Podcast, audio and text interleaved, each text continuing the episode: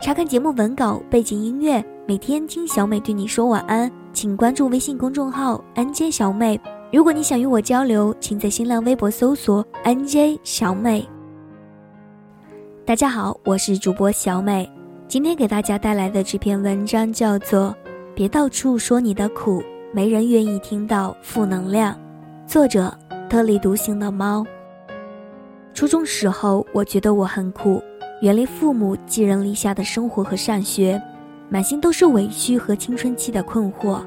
我想跟一个年轻的老师说说，但发现他根本没空理我。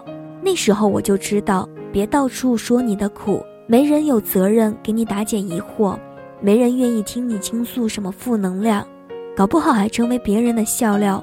当然，这也让我养成了隐忍的性格。我听过很多人讲困惑、讲抱怨、讲委屈，仿佛整个世界都负了他；也收到很多来信，讲自己人生哪儿哪儿都是坑。起初我很认真的回信，但发现对方再回复过来，没有超过两句话的，基本上都是谢谢，我会加油的。其实说白了，就是在我这儿倾诉下，并不是要什么解决方案，更不是要我感同身受的帮助什么。慢慢的久了以后，扫一眼一封信，如果是大片的负能量，我就不回复了。有人说我冷漠、高高在上，其实是因为我也不想接受什么负能量。这世界就一种人心甘情愿的接受负能量，那就是心理咨询师。但你要给他钱才行啊。除此以外，估计自己爹妈都懒得听孩子天天毫无行动力的唠叨吧。我有一个挺要好的男同事，什么都好，就是特别能抱怨。无论大家去哪玩，吃什么东西，在什么时间，也无论我们各自后来跳槽到哪个公司，他都不休止的抱怨工作、同事和老板，仿佛他去哪儿哪儿都是一群不怀好意的人。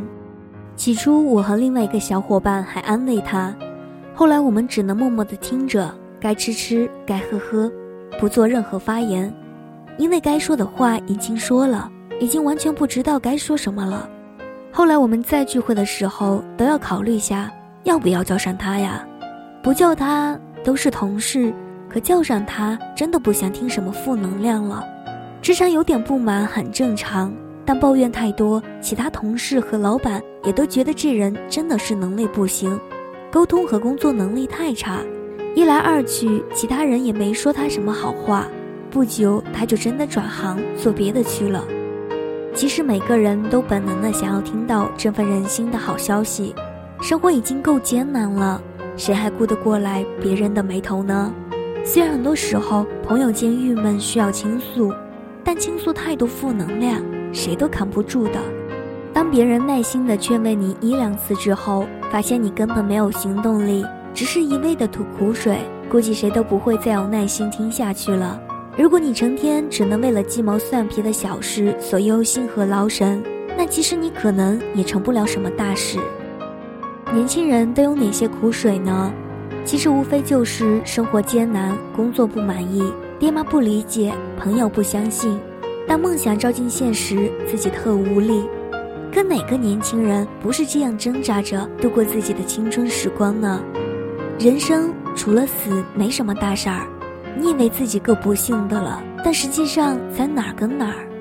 比如发奖学金时，别人靠着关系获得这份荣誉；工作上的同事给你穿了个小鞋；父母不支持你去大城市闯荡；自己得了个颈椎病，晚上睡不好等等。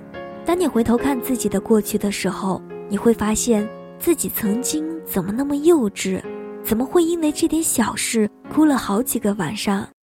很多人觉得那些看上去很好的人，他们的生活一定没什么迷茫和烦恼，他们才是人生的幸运儿。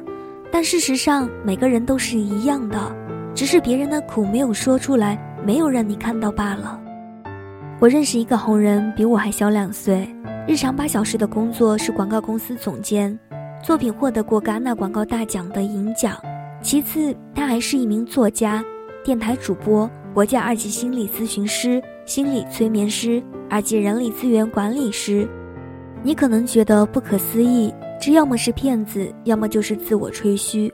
但是你不知道，他从没有半夜三点之前睡过觉，你不知道他几乎日日更新自己的文学作品，每篇都是三千多字。他从没有跟我说过自己的辛苦，也没有说过周围人谁不好。他总是很默默地跟我说：“加油，努力。”此外就没有别的什么听起来高大上的废话了。这两年，我认识很多新的豆瓣红人，其中一些人的粉丝从几百人开始，增长到今天的好几万。我眼睁睁地看着他们每日辛劳的更新，还一更就是大几千字。他们有人拿着微薄的薪水坚持梦想，有人在工作之余挑灯码字，有人当了妈妈，在月子里还笔耕不辍。这样的生活可能太拼了，可能不是你想要的那一种，可能还对身体不好，可能还很累，但这就是他们每个人的梦想。我猜想，他们都经历过时间不够用的困惑，遭遇过一页码字没读者的孤独，他们都曾在台灯下想要转身睡去，但我没听到过他们的任何抱怨，我只看到了他们成年累月的作品，像他们本人的头像一样冷静而独立的逐渐被众人所知。不要让未来的你讨厌现在的自己，困惑谁都有，但成功只配得上勇敢的行动派。别让你的青春浸泡在抱怨和倾诉中，也别让每一次朋友聚会变成祥林嫂集合。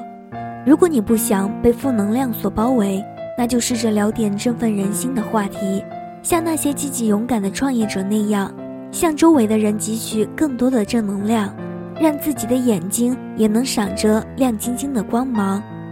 试试看，每天早晨醒来，对自己说一个让自己愉快的好消息。你是什么样的人，就会吸引怎样的人来到你身旁。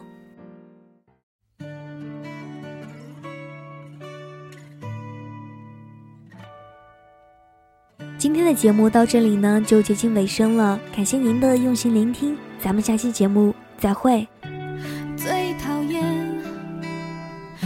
下不下的雨，可惜未来总是扑朔迷离。